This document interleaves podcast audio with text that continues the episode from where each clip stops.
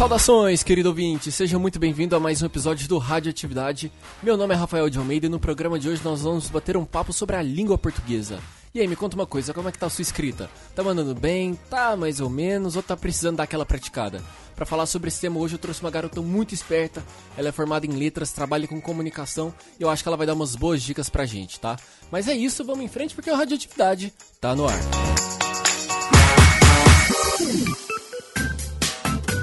Antes da gente entrar de vez no tema de hoje, eu preciso dar as boas-vindas para você que está me escutando pela primeira vez pelo Spotify. Seja muito bem-vindo à Radioatividade. Prazer, Rafael de Almeida. O, o Radioatividade é um podcast que eu produzo com o coração para quem tem vontade de aprender sobre assuntos totalmente diferentes. Então, é, espero que você goste. É, aguarde seu feedback sobre o que você achou desse episódio e dos episódios antigos, que você também pode encontrar lá no nosso site www.podcastradioatividade.com.br, tá certo? Aproveita também, se você tiver um Twitter, já segue lá no arroba Radioatividade e também me siga lá, o arroba Rafael de Almeida, tá bom? Por fim, eu preciso mandar alguns beijos e abraços para quem sempre me deu apoio durante todos esses episódios que eu venho trabalhando aqui do Radioatividade. Mais recentemente eu recebi mensagens do Matheus Moraes, Matheus Gomes, Matheus Malex, Paulo Henrique Arantes, Luiz Gorgen, Daniel Teixeira, Maurício Neto, Fran Araújo e Marcos Pereira. Pessoal, muito obrigado, obrigado por me acompanhar aqui no Radioatividade. Que vocês continuem aí junto comigo nos próximos episódios, tá bom? É isso, vamos em frente. Tá na hora de falar sobre a língua portuguesa.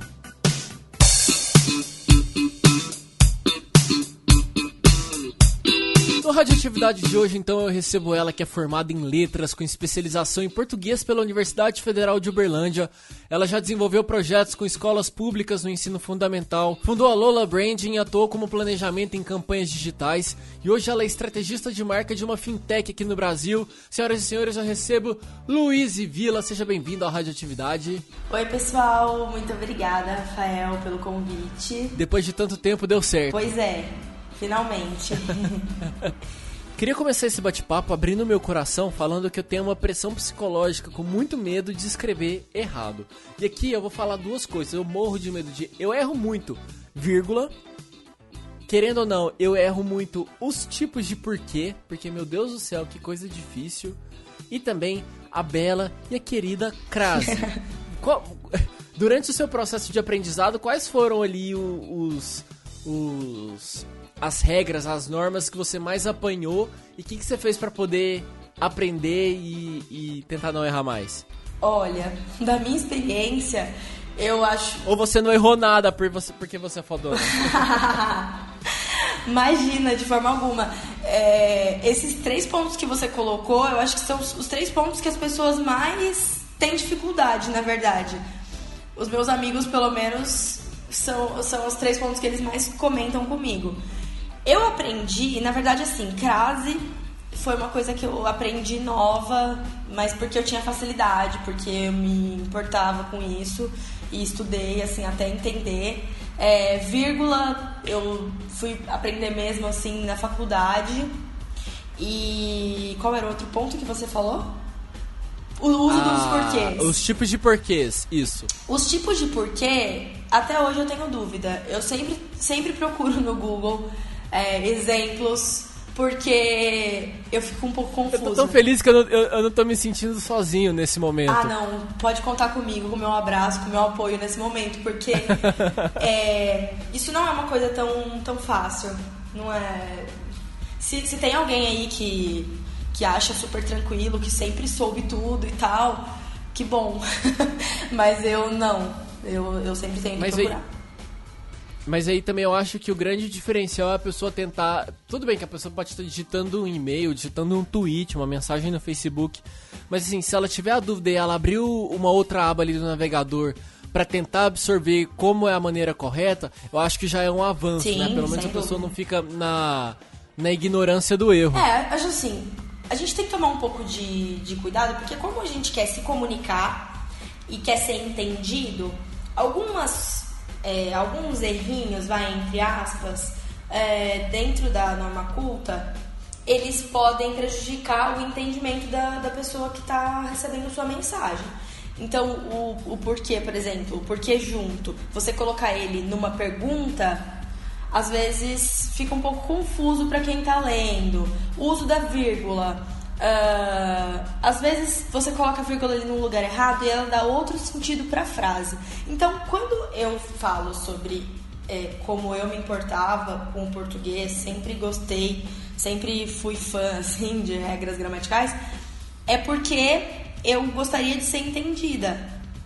Então eu, eu me preocupei com isso, assim, com como fazer com o meu texto, com que o meu texto tivesse uma fluidez maior. Eu vejo alguns jornalistas é, que erram algumas questões de, de, vírgula, crase e tal. E aí é essa é a minha principal questão sobre quem trabalha com isso, assim, sobre quem é, usa a língua para meios mais profissionais e, e tudo mais.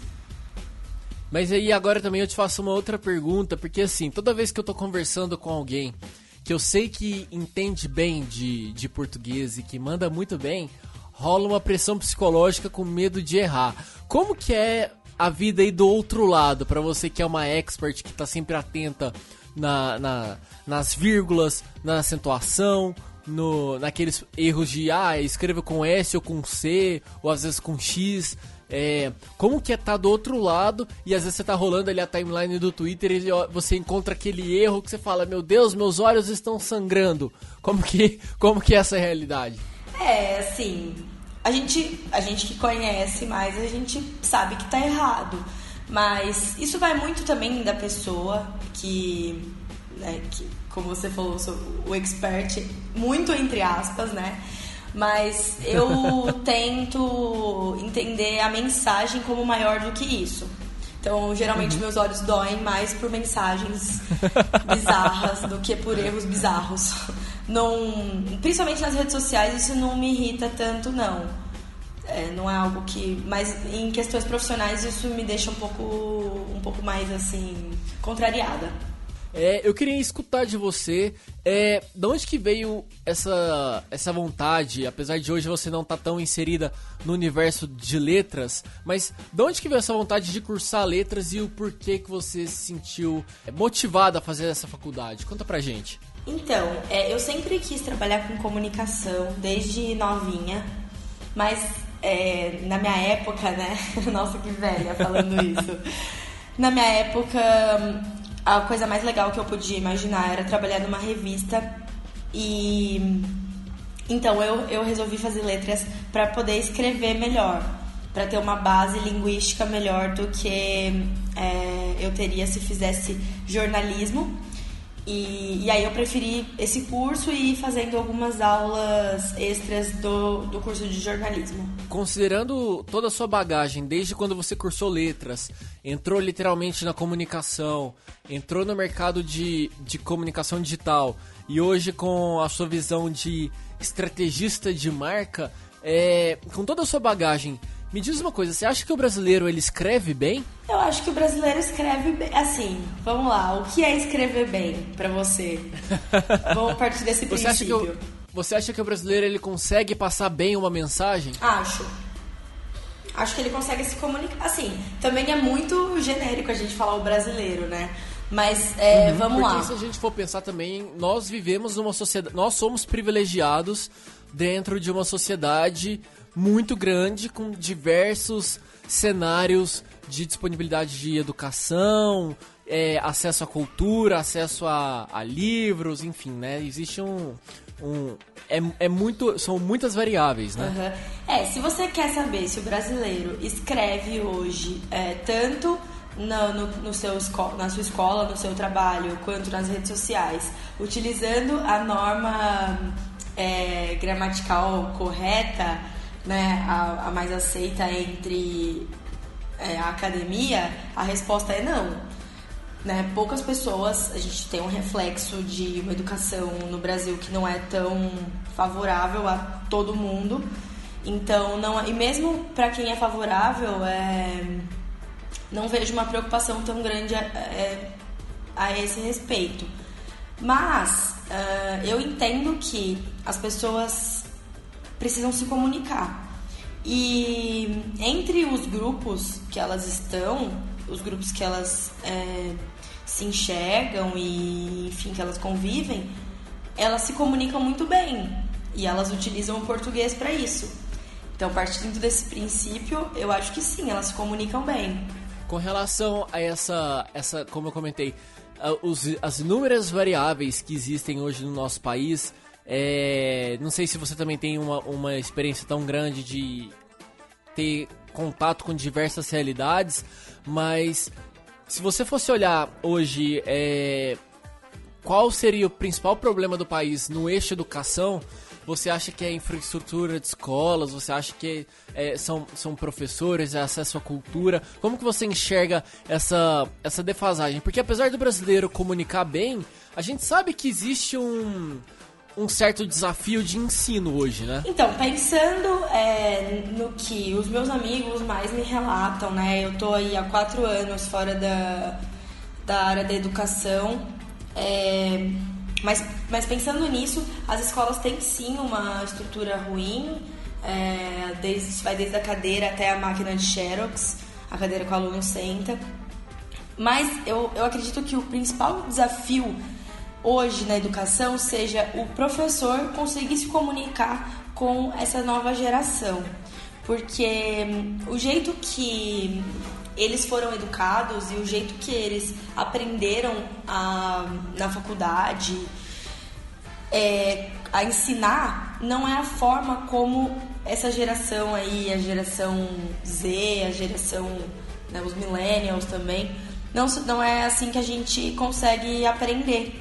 Então a gente tem aí, primeiramente, uma guerra entre gerações.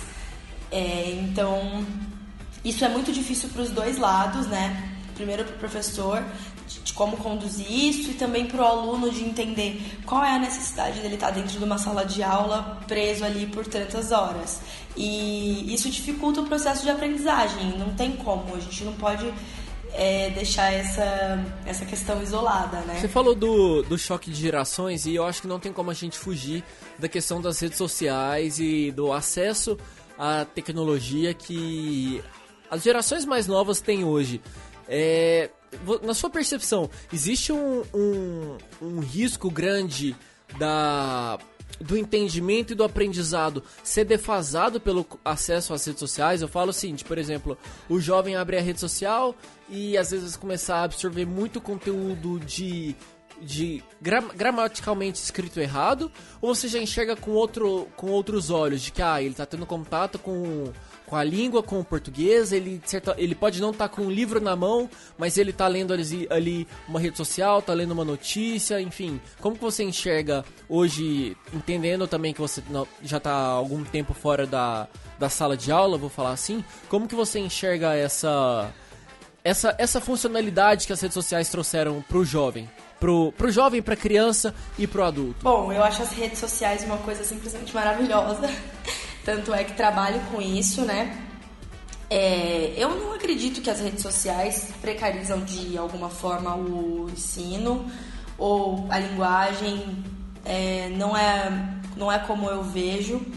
Eu entendo as redes sociais como um meio excelente de você conhecer outras culturas, de você se comunicar e você falar o que você pensa, você ser entendido, você encontrar pessoas que pensam como você. E isso para mim é muito maior do que regras gramaticais. É, eu acho que o aluno, a criança, o adolescente, ele tem a escola que cumpre a função de ensinar a gramática e a gente não necessariamente tem que sair escrevendo é, na norma culta em todos os lugares. Isso não, não cabe, né? É como se fosse uma roupa. Você não vai de biquíni para um casamento, você também não vai de longo numa praia. Então, cada lugar tem o seu jeito de escrever e, e isso precisa muito ser respeitado.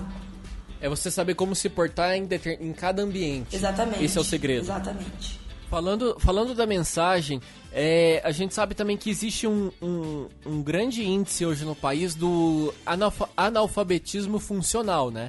Que é aquela pessoa que sabe escrever, que, que sabe ler, mas tem uma dificuldade na, na interpretação. É, você acha que o brasileiro ele também ainda precisa evoluir nesse sentido? A gente vê tantos episódios semelhantes, né? Tipo, sei lá, chega na época de Enem, ah, sai o tema da redação, a gente vê que as pessoas não conseguem interpretar uma questão, interpretar um texto da maneira adequada. Talvez seja esse o grande problema hoje do nosso país, a interpretação. Sem dúvida, é um dos maiores problemas hoje que a gente enfrenta é a interpretação. E esses dias eu até falei no meu Twitter que os alunos de letras, quando se formam, geralmente eles querem dar essa carteirada aí, de que, ah, sou formado em letras, então eu sei tudo sobre textos e sobre português, e às vezes ele mesmo está interpretando um texto errado. Então isso independe, na verdade, de formação, né? É uma, uma questão que eu acho que falta, falta, falta referência, assim, pra gente, pro brasileiro, a gente não busca tanta referência, a gente, numa forma geral, tá? É, não estuda tanto quanto poderia estudar, é, não entende nossas bases, não entende nossa própria cultura. Então isso dificulta a gente de entender o que o outro está querendo dizer pra gente. Falta também empatia, né, da gente saber qual é a realidade do outro, o que prejudica bastante na interpretação do texto. Você precisa entender qual é o contexto do seu da pessoa que está te mandando a mensagem. Se você não entender o contexto dela, vai ficar muito difícil para você é, uhum. adaptar isso, sabe, à sua realidade. Então, para mim é muito importante que as pessoas se esforcem para melhorar isso. Assim. Mas vamos lá, eu saí do ensino médio há exatos 10 anos, meu Deus do céu, não vamos fazer conta aqui agora. Mas eu saí do ensino médio há 10 anos e não, não tenho mais contato com sala de aula, apesar de ah, é, ter feito faculdade, enfim, ser uma abordagem diferente. É, não tenho mais aquelas aulas de português do professor Fabrício que levavam material para a sala, levava notícia, enfim, para a gente poder tentar interpretar e, e entender questões gramáticas. Mas o que, que, que, eu, o que, que quem está escutando a gente pode fazer hoje para evoluir o. Não evoluir, mas talvez é tentar pegar mais insumos de aprendizado do português e tentar melhorar a sua escrita, melhorar a sua interpretação. Se você pudesse fazer uma lista, sei lá, de três dicas, o que, que você recomendaria? Ó, a primeira dica é Google, né, gente? A gente tem o Google a nosso favor. É, tem muita coisa interessante, tanto no Google de busca, quanto naquele Google que você procura artigos, é, o Google escolar. E essa é a primeira dica. Tudo que você quiser saber, você tem ele lá. A segunda dica, eu acho muito importante que a gente leia bastante. Tudo, assim, tudo. É, todos os tipos de texto, né? Redes sociais. Leia ou ler e interpretar, né? isso, né? Desculpa isso. te cortar. É, leia é, textos jornalísticos, textos em redes sociais, é, livro de ficção, livro técnico. Isso te ajuda muito a conhecer novas palavras, a conhecer novas estruturas de texto, principalmente para quem está querendo é, escrever melhor às vezes no trabalho, tem dificuldade em escrever um e-mail. Acho isso, acho isso importante assim. E a minha terceira dica é na verdade um arroba do Twitter que é a Norma BNT, é, N-O-R-M-A-B-N-T, que é a Laurinha Lero, que ela, ela dá aula, ela fazia direito, não sei muito bem sobre a vida profissional dela, mas ela dá umas aulas de redação. Eu sei que ela é focada no Enem, mas pode ser que ela, possa, que ela consiga ajudar também quem está é, numa, em um outro momento de vida. E ela também é, escreve alguns artigos no Medium sobre português, sobre preconceito linguístico, enfim, sobre é, temas que permeiam esse universo. Acho que vale a pena bater um papo com ela, seguir ela, porque ela também dá algumas dicas, enfim. São, eu acho que é, são, são três dicas para quem quer perder o medo, né? Porque hoje também a gente acaba tendo muito medo de errar e a gente tem medo de falar que, ah, eu não sei, por exemplo, como escrever mussarela. Então a, a pessoa, ela, às vezes, ela, pelo medo de assumir a dúvida, ela acaba errando e não buscando entender e aprender aquilo, né? É, a gente tem que tomar um pouco de cuidado, porque é o seguinte, se você é simplesmente uma pessoa, vai, pessoa física, falando, escrevendo mussarela errado, é uma questão. Se você é um restaurante ou se você cria um conteúdo na internet, pense, como restaurante, falando como restaurante, e você erra isso, daí a gente já entra para um outro é, um outro. Um outro nível de gravidade, né? Isso, nem, nem tanto de gravidade, mas de assim, não é. A gente não vai usar as mesmas. É, o mesmo julgamento, tá? Para os dois. Então, se uma pessoa uhum. escreve mussarela errada, ela. Sei lá, na minha cabeça ela não tem obrigação nenhuma de saber escrever mussarela certo, sabe? Mas se você é um restaurante, eu já acho que você poderia se esforçar melhor para tomar um pouco de cuidado com isso, porque inclusive isso pode é, queimar a sua marca, e, e tudo mais. Ficou alerta, né? Isso, ficou alerta, gente. E os vícios de linguagem? Por exemplo, ah, é, há 10 anos atrás isso dói às vezes também o ouvido da gente, né? Eu, ah, eu, eu paguei menos conta esse mês. Mas por que dói seu ouvido? Talvez. É, pode ser errado isso, mas rola um julgamento, sabe? De putz, meu Deus, menos não, menos não. Então, esse é o ponto, assim, sabe? É, é o que a gente fala que é um preconceito linguístico. Porque, sim, na hora que quando, quando a gente ouve, a gente causa um estranhamento. Mas é, é, a gente tem que tomar um pouco de cuidado em julgar a pessoa por isso. Porque, hum, às vezes, ela, primeiro, ela sabe qual é o, é, o certo segundo as normas é, gramaticais. E aí ela só tá falando daquele jeito porque ela veio de um lugar que é que é daquele jeito que as pessoas falam, ela tem a história dela e a gente precisa muito respeitar isso. Então, uhum. se ela é de novo, como eu disse, depende muito de onde ela tá falando isso, sabe? Se é num pronunciamento oficial, é, eu acho um pouco complicado. Mas se ela tá falando isso na fila do supermercado, meio que eu penso, meu, quem sou eu, sabe? Pra julgar a pessoa é, pelo e... termo que ela tá usando, assim. Concordo com você e enxergo também esse preconceito linguístico de. Às vezes também a gente não sabe o. A educação que aquela pessoa recebeu, a gente não sabe o contexto da vida dela, então é sempre bom a gente trazer mais uma vez a regra que você comentou quando a gente falou do, do mussarela, de entender qual que é o contexto, né? Da onde que aquela fala está sendo inserida. Se faz parte de um pronunciamento de um presidente da república ou se não, é uma pessoa na rua qualquer que tá querendo tirar alguma dúvida com você. É, talvez esse seja o ponto. Né? Isso, é que assim, a gente precisa entender que a língua, ela não é a gramática, tá? Existe a língua e existe a gramática, elas são coisas totalmente separadas. É, e aí a gramática é, tem ligação com a língua, mas elas não são a mesma coisa. Então a, a, língua ela muda, né, com o passar dos anos. A gente usava aí há muitos anos voz me ser. Hoje a gente usa uhum. ser. Então, assim, é, isso, isso. Daqui a alguns anos, o que será? Né? Exatamente. Né? Isso tem razões históricas, sociais, tecnológicas, enfim. É, a globalização também interferiu muito na, nas línguas, né? Porque, bom, você percebe, sei lá, o latim entendeu? Olha o que o latim formou, tanto de língua. Por quê? Porque as pessoas foram se espalhando e as pessoas foram criando aí seus dialetos, suas línguas, entendeu? Isso, é, o português tem muita influência do italiano, do espanhol, sabe? Então a gente tem que levar tudo isso em consideração. A gente precisa levar em consideração que a forma como a gente conversa no, em São Paulo, capital, não é a mesma forma que a gente conversa no interior de São Paulo, que não é a mesma forma de Minas Gerais, que não é a mesma forma da Bahia, que não é a mesma forma do Acre. E tá tudo bem, porque cada um fala, é, usa a língua dentro dos seus moldes, né? E, e é isso, assim, essa é a minha principal visão sobre sobre a questão do preconceito linguístico.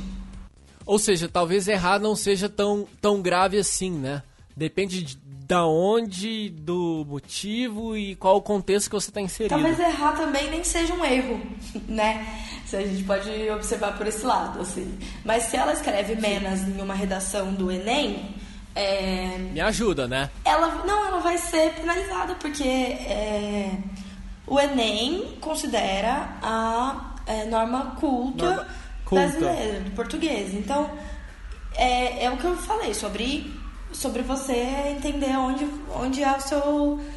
em que situação você se encontra, tá? E uhum. também, infelizmente, algumas pessoas cometem erros em redações, em provas, em pronunciamentos, é, por e aí a gente entra numa outra questão, que é a questão da educação do Brasil, e, e que a pessoa física ali, eu acho muito errado que a gente julgue ela, sabe? Por errar, assim, porque uhum. eu tive uma educação muito boa, eu tive boas oportunidades, eu estudei, tive professores ótimos, então eu não posso usar a minha régua com todo mundo, né? Mais uma vez, somos privilegiados de ter acesso à informação, ao estudo, o que muita gente não tem, né? Sem dúvida, sem dúvida. Olhando o português e, e o conhecimento que talvez você tenha sobre outras línguas, você acha que o português é uma língua complexa? Então, é, eu acho. Eu, mas assim, eu acho o português tão complexo quanto o francês, por exemplo.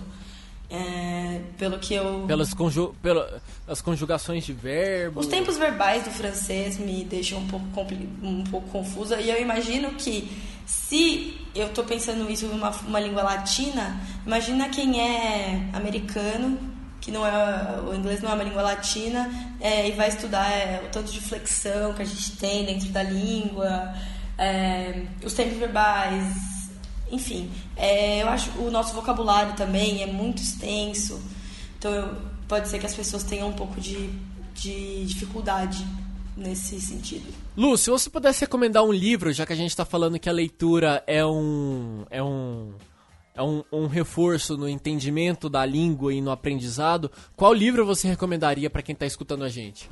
Gente, eu vou recomendar um livro que não tem nada a ver com gramática, mas que é um livro que está me ajudando a entender algumas coisas. E. Enfim, ele chama Os Simpsons e a Filosofia. É... ele é simplesmente legal, assim. É de uma editora que chama Madras. E, e ele fala bastante sobre é, os personagens dos Simpsons aí para quem é fã. E e ele, ele explica, né, o, o, o que alguns filósofos falam com base nesses uh, personagens. E eu acho que isso dá um repertório legal, sabe? É, isso causa um tipo de curiosidade nas pessoas para poder aprender mais sobre o, o que a gente entende como sociedade. E também ler, né? Sempre bom é, ler alguma coisa, é, aprender novas palavras, novas estruturas. Então é isso, eu acho que a, a, a, principal dica também que a gente pode deixar aqui para fechar esse episódio do Radioatividade é o não tenha medo de errar, mas também não tenha medo de praticar, né? Porque eu acho que é só através da prática, do estudo, da leitura e da escrita que você vai conseguir evoluir é, a maneira como você se comunica com o mundo. Lu, muito obrigado por ter participado dessa gravação do Radioatividade. Já tinha um tempo que a gente já queria fazer isso acontecer, mas finalmente aconteceu. Muito obrigado mesmo pela, pela sua disposição, pela sua presença e por ter compartilhado um pouquinho da sua história e do seu, do, dos seus conhecimentos aqui com a gente. Eu que agradeço o convite, adorei participar e estou aberta a novos convites.